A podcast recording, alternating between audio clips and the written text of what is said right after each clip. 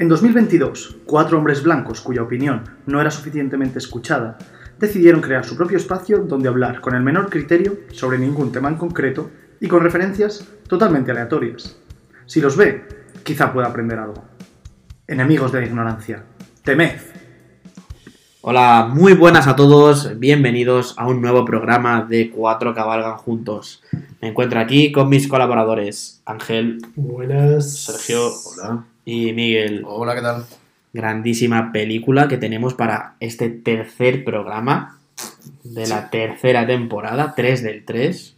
No es porque sea 3 de marzo. Otro día que nos morimos de la risa. Que me- me- sigo embriagado por esa filosofía del humor y me he propuesto en la vida hacer reír. De momento no lo estoy consiguiendo, pero lo intento. Bueno, pues el programa de hoy que tenemos, tenemos El Lobo de Wall Street. Vamos, me he quedado más solo que la una, esperaba aquí un poquito más de júbilo, Sí, tal. Película. Pero voy a tener que despedir a, alguien y me quedar solo, uno Peli- cabalga junto, digo solo. Película total. Sí, no, no, me quedé. Ves, al final los reís. O sea, es Sí, que- sí, sí. Bueno, película de 2013 dirigida por Martin Scorsese y protagonizada por principalmente Leonardo DiCaprio. Sí. Y luego también son bastante protagonistas tanto Jonah Hill como Margot Robbie. Margot Yo diría que son los tres más Sí, principales. Película que trata sobre la vida de Jordan Belfort, sí. famosísimo corredor de bolsa de la época, digamos, en la que estaba creciendo todo el mundo de Wall Street en Estados Unidos y posterior famoso estafador. Sí, Una estafa piramidal. Le condenaron por. el sapo de América. Le condenaron, El guion. El le condenaron y probó lo que es la trena, el talego, el trullo, la cárcel. Las cuatro barras. El sin desayuno. Narra bastante bien lo que es la vida desde sus inicios, desde que era un chico joven, recién casado, que buscaba su lugar en el mundo de Wall Street hasta que acaba pues siendo un millonario excéntrico y drogadicto. Joder. Lo hizo con 26 años, ¿eh? Multimillonario con 26 años. Qué Ya cabrón. nosotros ya vamos, ya vamos mal. Ya Sí, sí, vamos- vamos. ya estamos ya vamos jodidos. Qué cabrón. Sí, sí. A ver si, chicos, nos ayudáis un poquito, que sea un poquito más tarde de los 26, pero Pero bueno, queremos no ser multimillonarios y no queremos estafaros, ¿eh? Total. Queremos que escuchéis podcast de calidad. Y tío, me, yo me quito el sombrero ante Scorsese. Lo bien que conoce al espectador, tío. Hombre, te da lo que No quieres. necesito que me pongas un puto CGI de mierda. Que si tú me estás diciendo que Leonardo DiCaprio con 40 años está haciendo de un chaval de 22, yo me lo zampo, me da igual. No lo tiene ni que parecer. Pero si tiene patas de gallo. Pero tú me lo estás diciendo y yo me lo zampo. No necesito que le metas un CGI mal hecho como a la princesa Leia y me digas que es joven. Bueno, no, No pero lo no necesito. lo aprendió en el islandés. No, No, no, pero es más fácil. Pero es más fácil con Así que vuelvo a ponerte el sombrero. ya, es verdad. En el irlandés sí que era que la Pero acabó un con. Leo es más fácil porque Leo tenía 40, y- ¿no? 40 años y, y Robert De Niro ya tenía 70 y tantos Ya, para hacer está a alguien. complicado, está o sea, está más complicado. Pero Pero, pero este es un poco más cuidado, ¿no? El CGI de irlandés, recuerdo, en plan, no está tan... Hombre, mejor que, el, pero mejor que Leia. pues- raspa, ¿no? Por la noche. La noche todos los gatos son pardos. pues me quito el sombrero en esta película en particular, en plan, tío, vale, ya está, que yo me, lo, yo me creo que Leonardo DiCaprio tenga 22 años aquí y que Matthew McConaughey sea más mayor que él. Pues ya, claro, si tú Sí, me lo estás parece. diciendo... Además, DiCaprio tiene cara de niño, hombre. Sí, Ya no, pero. No, pero y Matthew y él serán de la misma edad. ¿no? Por eso te ahí, digo. Más o menos en- me estás diciendo que Matthew tiene como 40 años más que Leonardo, que está acabado de entrar en Wall Street, que está de becario de no sé qué. Pues vale, pues tío, Martin, yo entro Es en que lo que tú me en la digas. realidad Marjana sí, era más, sí que era más mayor. Sí, de verdad, hombre. el- la De todas formas, o sea, Scorsese en general sabe dar al público lo que quiere. Tremenda película que te cuenta la historia de sueño de americano. esa tío. persona, el sueño americano, El de sueño Jordan. Belfort. Luego te mete su humor, te mete su drama, te mete. Además está bien contado, por lo visto, lo de las fiestas que se montaban en la oficina con señoras de compañía, con enanos. Con enanos eran reales. con- sí, Sí, sí. Era todo real. O sea, es- el vídeo de su boda es está, eh, lo puedes encontrar en YouTube. sí. Y el vídeo de la fiesta en su casa, cuando Este, conoce a Margot Robbie, eh, está, en YouTube. Por también. eso también, es- Sí, sí, que, que la realidad supera la ficción, ¿no? Exactamente, o sea, realmente Sí, corto se quedó para lo que era. Simplemente la primera escena ya define un poco él conduciendo su cochazo, una dama de compañía y drogas. Total. O sea, Pero, y, y esa manera que tiene Martin Scorsese de incluir el- el- la rotura de la cuarta pared hmm. en Goodfellas ya lo vimos, y en esta, en plan, sí, yo he consumido eh, eh, todas las drogas que consumen entre Brooklyn, Queens y Manhattan. Cada mes. No sé qué, y te está contando ¿Sabes? Te está mirando a cámara, en plan. Pero sí, eso, sí, eso es lo que pero yo creo que eso es lo que hace involucrarse al, al- Sí. al espectador ¿no? en la película y, como decir, esto es como mío, ¿no? O sea, es decir, me lo está contando a mí directamente y claro, Martín Scorsese tiene esa capacidad para poder hacerlo y romper No, y la la, la forma de, de contarlo y el ritmo de la película. Sí, es decir, es un O sea, es que la película es larga, ¿no? Son casi Dos tres horas algo, ¿no? Sí, dos Dos horas. horas y pico. Sí, son tres horas, pero yo creo que están muy bien Claro, divididas. tres horas que se te pasan voladas. Pero Porque Sí.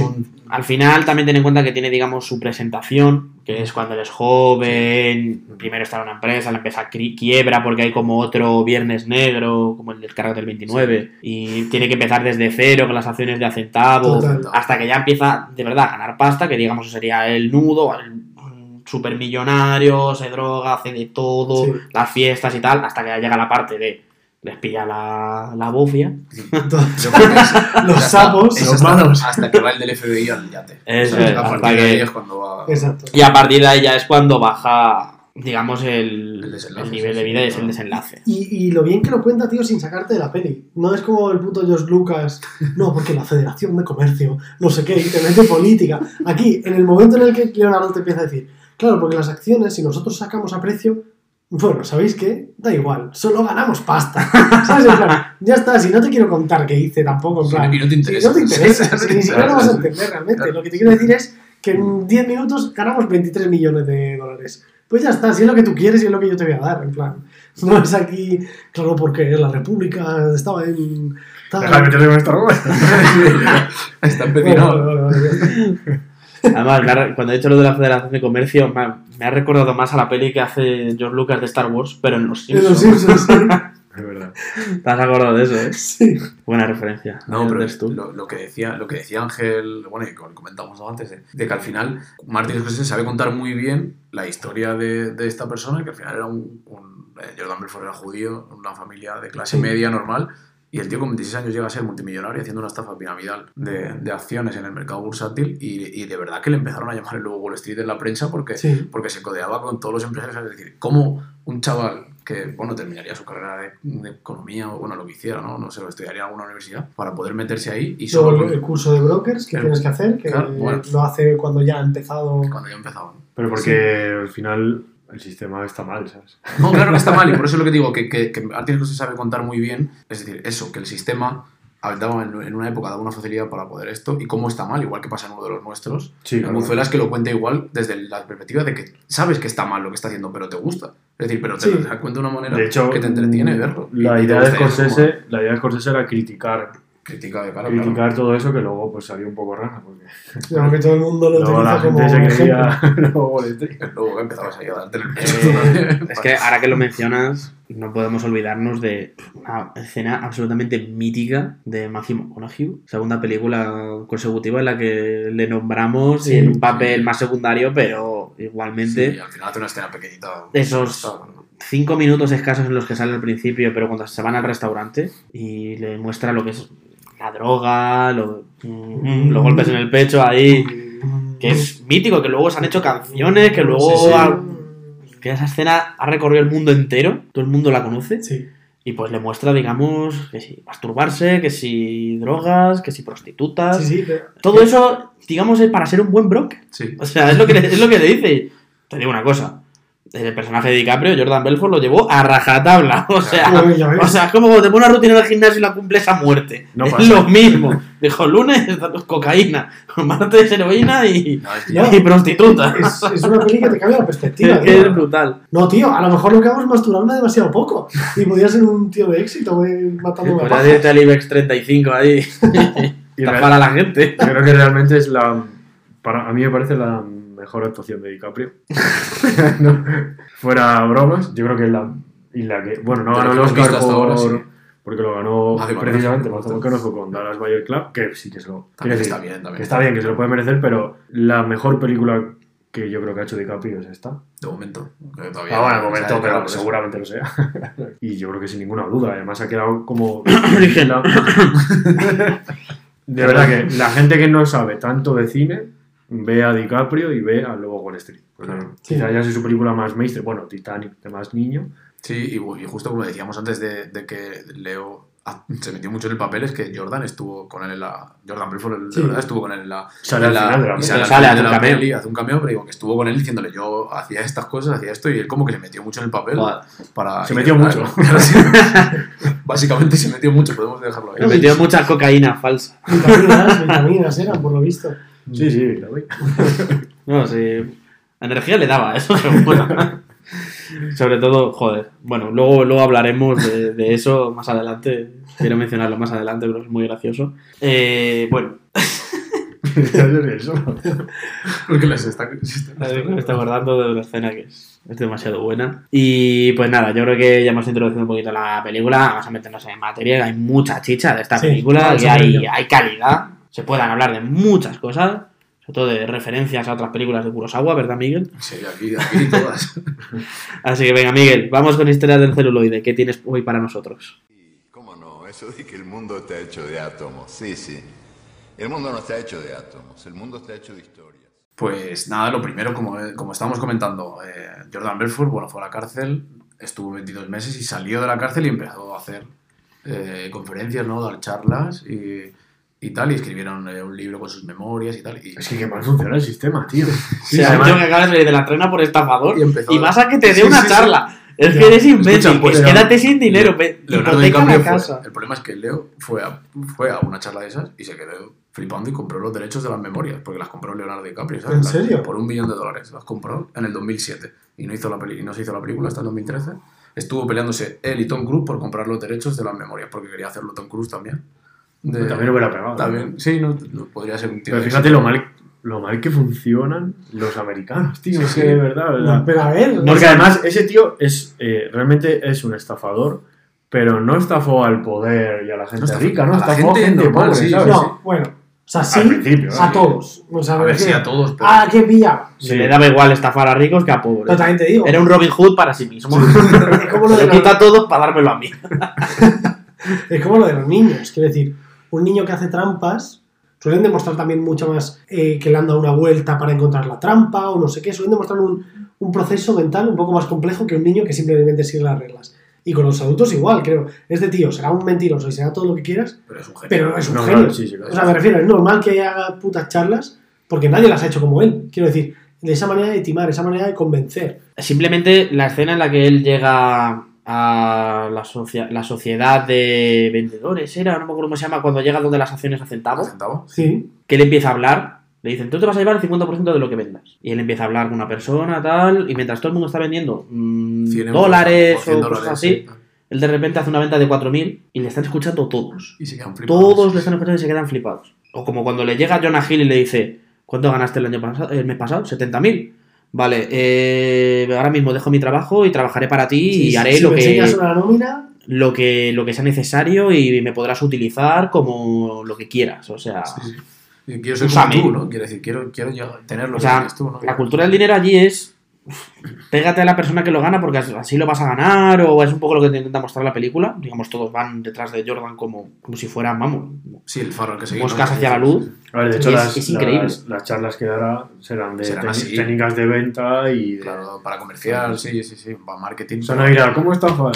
claro, claro. Hombre, no creo Otro- porque otra vez a la él, él, él ayudó. A alguien cuando- le hubieran venido bien esas técnicas de venta. Que Cuando le, con- cuando le condenaron ayudó al, ayudó al FBI y por eso y por eso solo estuvo 22 meses porque es decir, estafó muchos millones y solo estuvo ni dos años llegó a estar en Bueno, pero porque también colaboró con el FBI. claro por eso digo Delató hasta su madre.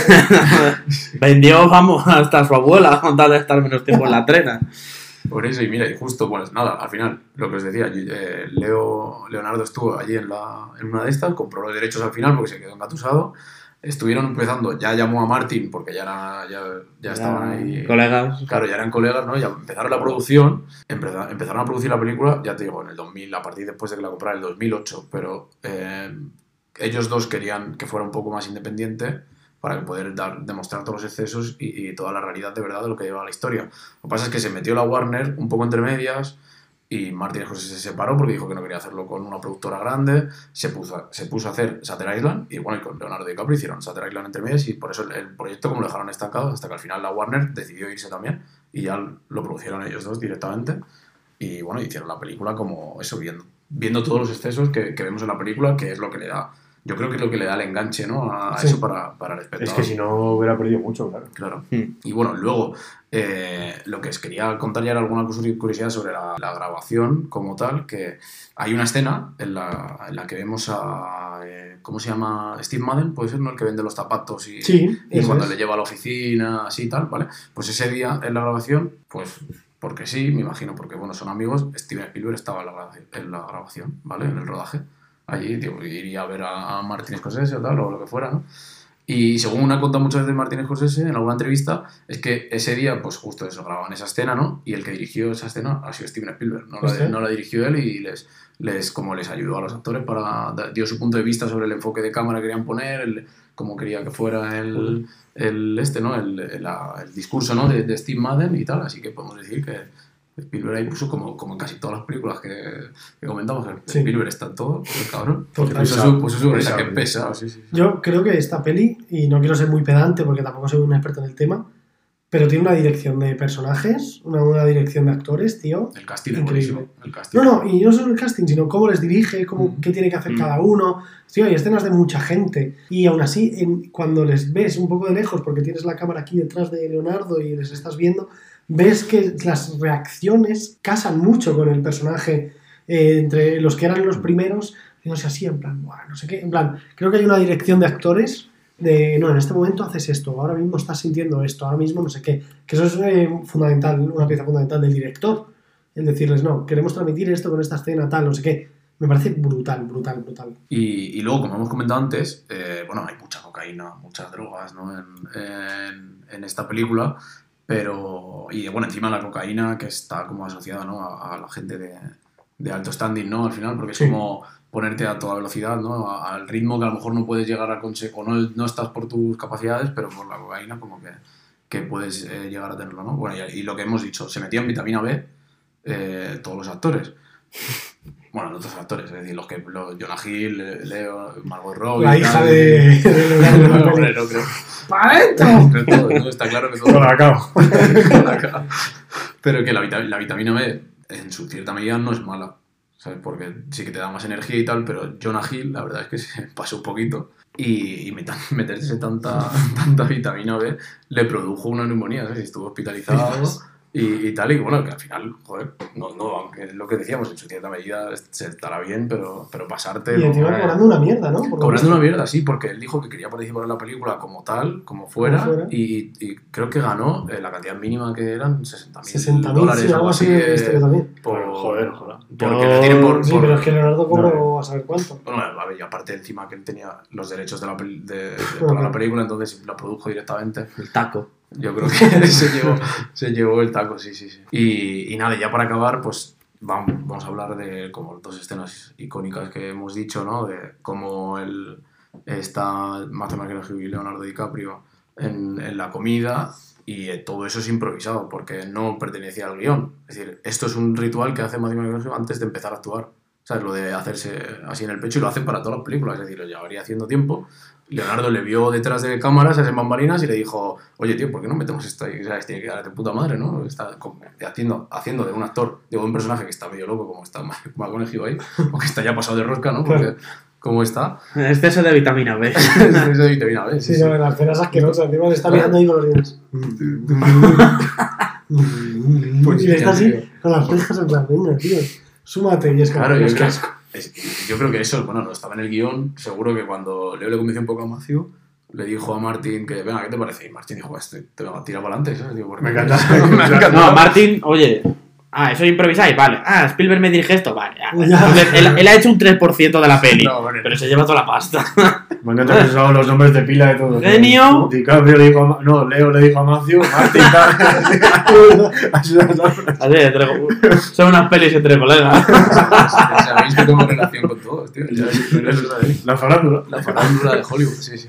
Y, y bueno, y la otra gran escena que tenemos eh, de todos en mente, ¿no? Todo el mundo recuerda, es cuando, justo cuando están con drogado, ¿no? Leo ha ido a hablar por el teléfono en el hotel y sale corriendo porque está hablando eh, Donnie, eh, Jonah Hill, con el banquero y está pinchado el teléfono, va corriendo al coche, bueno, va corriendo al coche, va como él cree que va al coche, abre con, abre con, con el pie en la puerta y todo eso no está en el guion tampoco. Es decir, que lo hiciera desde el suelo, levantando así, cayéndose como se cae y le produzco una lesión en la espalda. ¿sabes? Joder. Otra vez. ¿Sabes? Digo, y es que eh, creo que estuvo también en rehabilitación luego un poco después, al final de, al final de la película, y bueno, yendo al fisio y tal, que no, así no fue nada grave, ¿no? Pero bueno, que me parece la capacidad que tiene Joder. en este caso eh, Leonardo para, para actuar así también y hacerlo tan, tan real, ¿no? Total. No, a DiCaprio le gusta mucho meterse también en los papeles. O sea, de hecho, en El Renacido, él mismo peleó contra el oso. Sí. Era un oso de verdad. y él mismo peleó contra él. Pasa que en la, en la realidad le ganó mucho más fácil. Y dijeron, no, hombre, tiene que sufrir. un poco en la realidad, vamos. Bueno, pues nada, Miguel, muchas gracias por tus historias del celuloide, me ha gustado. Bueno, y ahora llega mi sección. Venga, chicos, decidlo, venga, decid vuestra frase. Qué Aburrimiento. gracioso. eh, Despedido. Bueno, vamos con las estrellas al descubierto. Las estrellas al descubierto. Pues nada, primero quería daros un par de datos curiosos, pero que no lo son. que son, pues que la película estuvo nominada a 5 Oscars, Sí. incluyendo Mejor Película, Mejor Dirección, Mejor Actor DiCaprio y Mejor Actor Secundario Jonah Hill. Fíjate que se hace buen papel. Sí. Y el otro último no me acuerdo. Pero vamos, algún otro Oscar. No ganó ninguno, o sea, se quedó, se fue de vacío. Y segundo, la película eh, costó 100 millones de dólares. Vaya. 100 millones, no es poca la, la perra que costó. Y recaudó casi 400. Es decir, cuatro veces más de lo que costó. Es decir, si tenían los derechos DiCaprio y Scorsese y no los tuvieron que compartir con la productora, se llevaron un buen taco. No, seguro.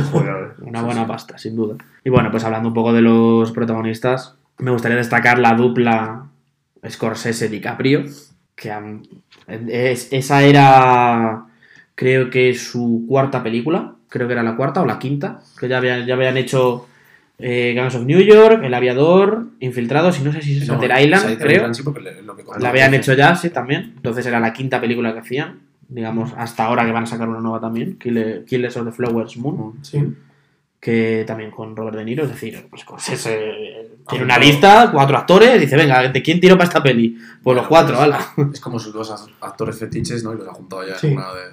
Al Justo. fin. Entonces, se nota, digamos, que llevan tiempo trabajando juntos, se nota DiCaprio, aparte de que es tan buen actor, se le nota en una película en la que se siente él con fuerza y con ganas y cuando incluso, vitamina incluso lo que dice es que él mismo le dijo a McConaughey que actuara de tal manera o que improvisara de esa forma o que él mismo improvisa una escena en plan, lo que tú dices, le diría, Martín, voy a hacer esto así, ¿vale? Y te- ya te está. te parece si te bien. gusta bien y no, te Tal cual. jodas.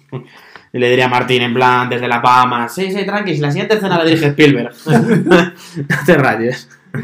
Entonces, pues nada, qué decir de Leonardo, después de su mejor papel en Origen, hizo esta, bueno, hizo más cosas, pero Pero la película también hace un gran papel. Jonah Hill, o sea que otro actor infravalorado, como hablamos de, de Jack Black en su momento, muy encasillado en la comedia, pero que también te puede hacer un papel serio y que te lo crees totalmente. De hecho, Jonah Hill se ha visto muy perjudicado por la figura de Jack Black, porque Jack Black ha asumido ser el gordo gracioso de Hollywood y ya está, ahora y está se ha librado de ello. y la Pero. Jonah Hill, que no la ha llevado tan bien y ha Claro. hecho incluso un documental de cómo tuvo que ir al psicólogo Sí, para sí. no ser como el gordo de Hollywood y no sé qué y tal, eh, ¿sabes? Que como que se han perjudicado ahí. Y luego Margot Robbie como esa figura femenina que aporta, pues, aparte de ser la única que mantiene un poco a raya a Jordan Belfort, que no tampoco que lo consiga mucho, pero lo intenta por lo Lo menos. consigue más su tía. Es un poco la contraposición ahí, luego al final ya se cansa, se llevan los hijos, todo el rollo, obviamente, no es, Típico, es normal.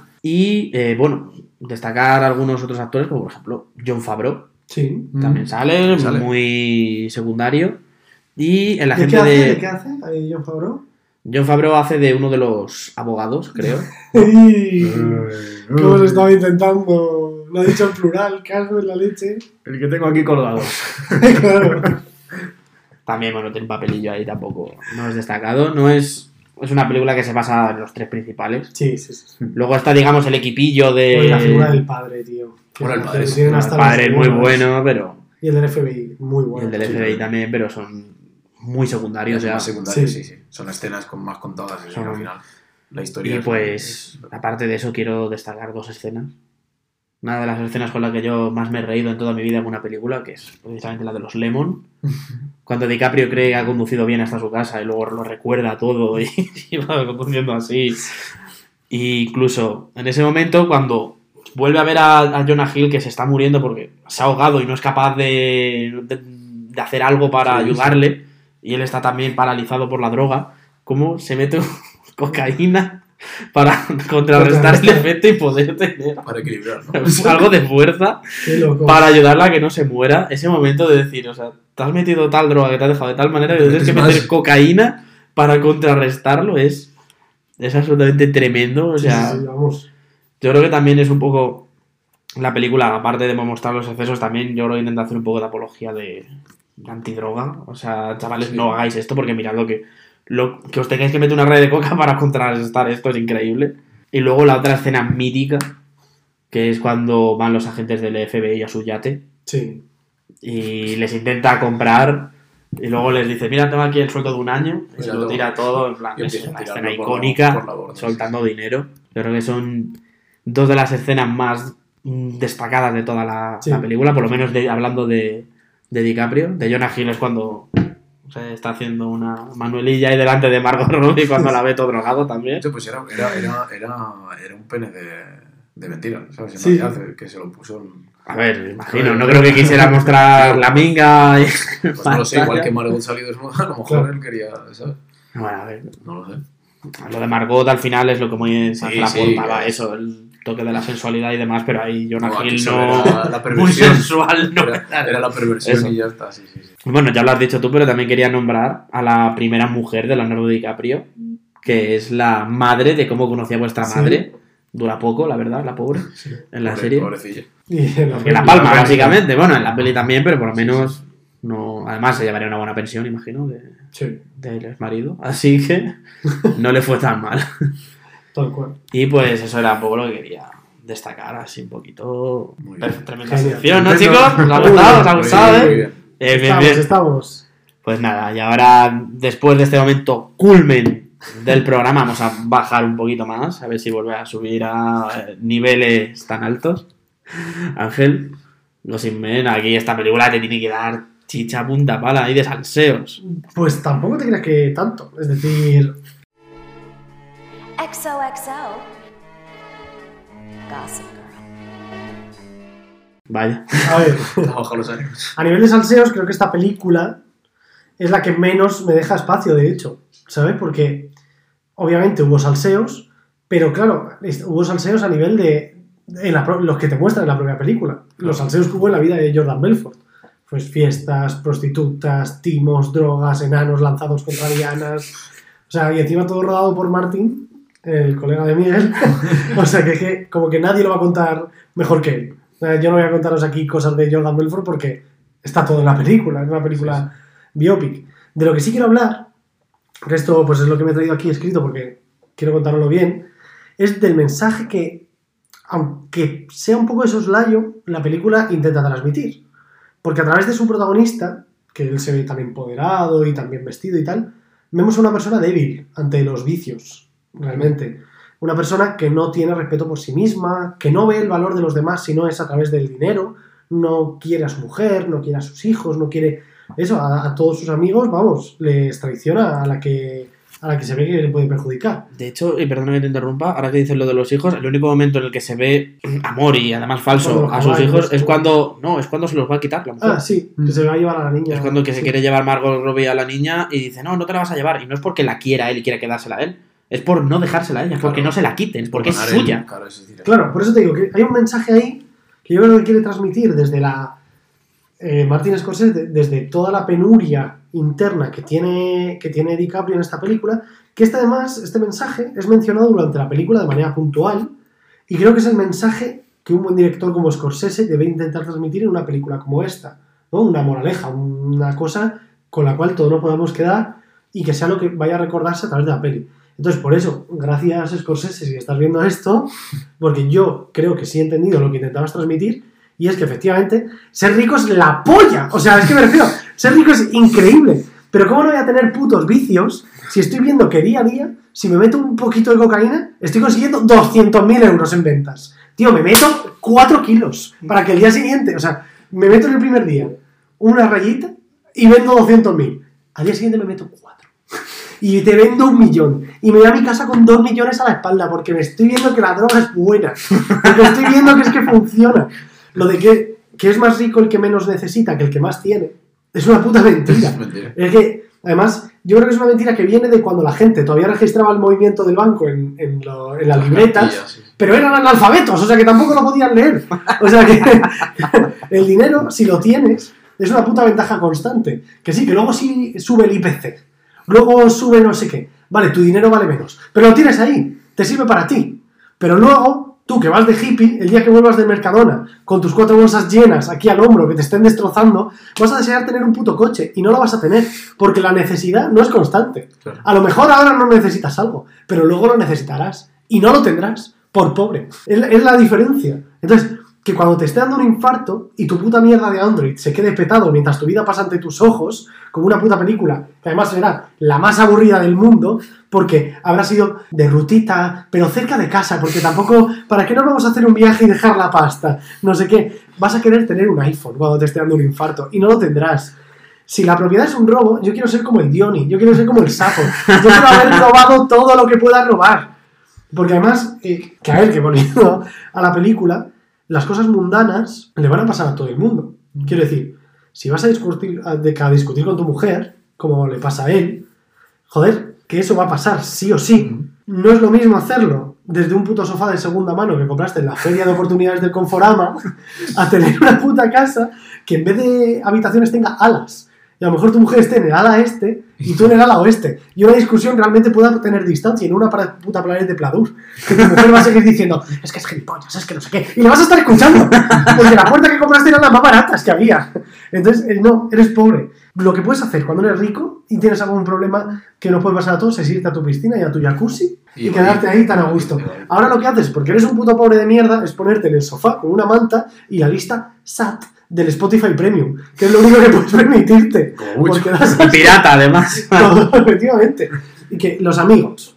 Los amigos están hiper sobrevalorados. Totalmente. Y es que Jordan es un visionario.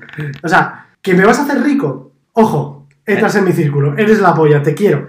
Que eres un puto fracasado que encima solo manda audios por WhatsApp, que encima tengo que aguantarlo, que ni siquiera eres un amigo rico y te dignas a mandarme un audio de 5 minutos por WhatsApp y me debes 5 pavos del fin de pasado. Vete a la mierda, es que tú no eres un amigo ni eres nada, contigo no voy a progresar en la vida. Y, y te lo digo, de verdad, que no digo que no puedas ser feliz siendo un sucio pobretón de tres al cuarto. Claro que puedes. Y de hecho es muy, es muy loable que lo intentes, a pesar de todo lo que arrastras. Pero, sinceramente, veo más caras de felicidad en Instagram que en el metro a las 7 de la mañana. Y eso mm, es una señal, eso tiene que decir algo. Entonces, lo único que quiero decir es que gracias, Martín, porque gracias a ti en este podcast hemos descubierto grandes lecciones de vida. Primero, que si te metes en una banda de gasters, por lo menos salte de ella cuando esté peor y traicionales a todos. En plan. Y eh, te, eh, y te- y te salves el culo. y te sabes el culo. Y el segundo es que ser rico es la polla y que el dinero está mejor con nosotros mismos que en manos de cualquier pobretón que se lo va a gastar en funcos o en cualquier otra mierda.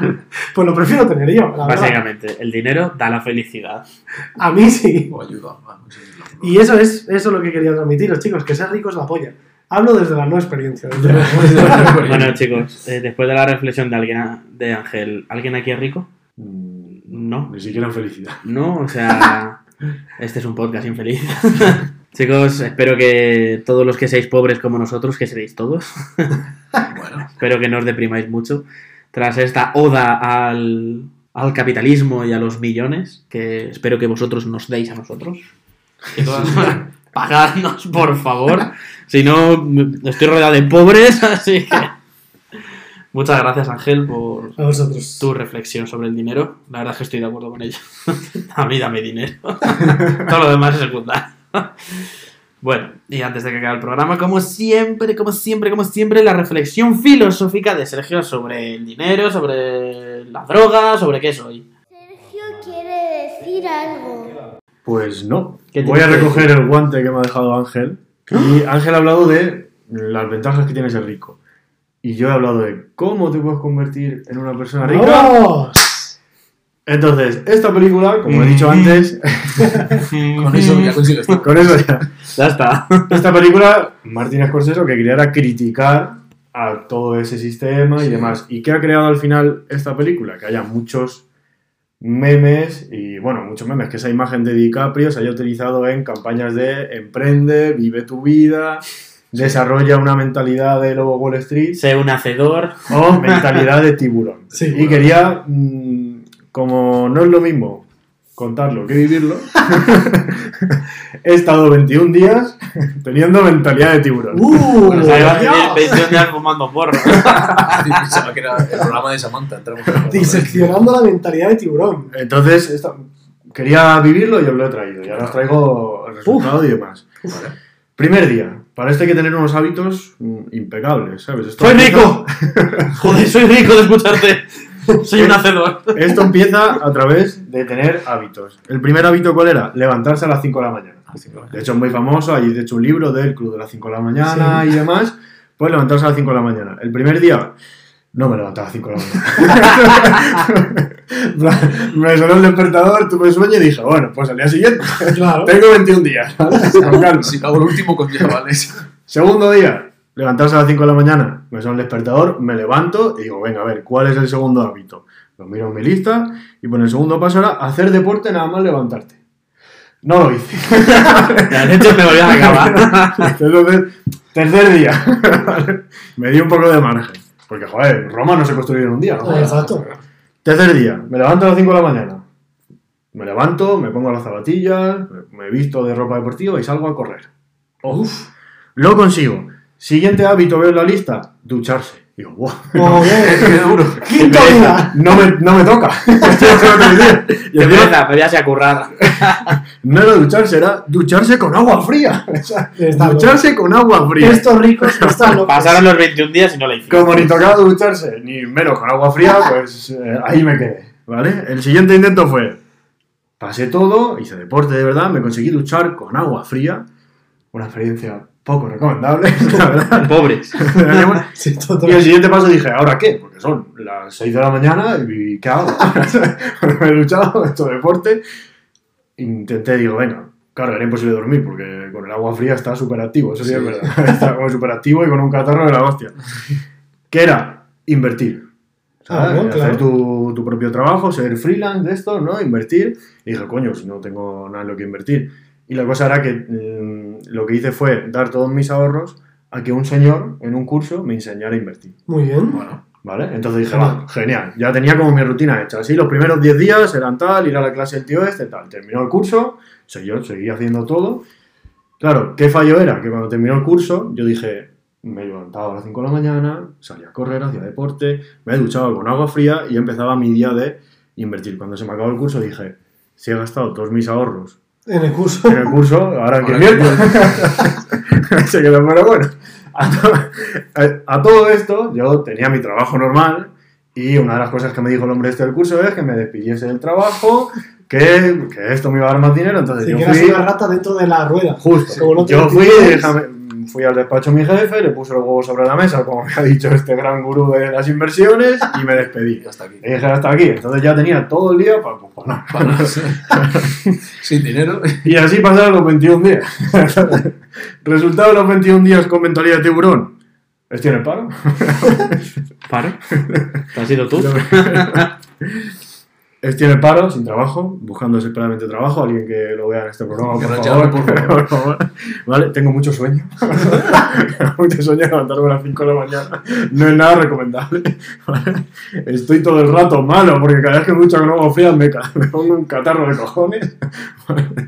Menos mal que aquí, y no como en Estados Unidos, la seguridad social va mal, pero es gratis. Que si no, madre mía. Me duele todo el cuerpo, porque claro, salir a correr No, tampoco es nada sano. Tengo todo el día la rodilla, la espalda, bueno, en fin. Y no tengo un duro. Muy bien. no tengo un duro. Bravo. No, tengo- no que no tenga, es que debo dinero al gurú este también. Que no le terminaste de pagar el curso. Entonces, esto ha sido mis 21 días con mentalidad de tiburón. Había que probarlo. Y... Hay que probarlo, ya está. Vamos a probarlo si queréis en casa a ver qué tal. A lo mejor este es el hoyo del que hablan, del que tienes que salir Claro, para era, era como acabar el mismo este.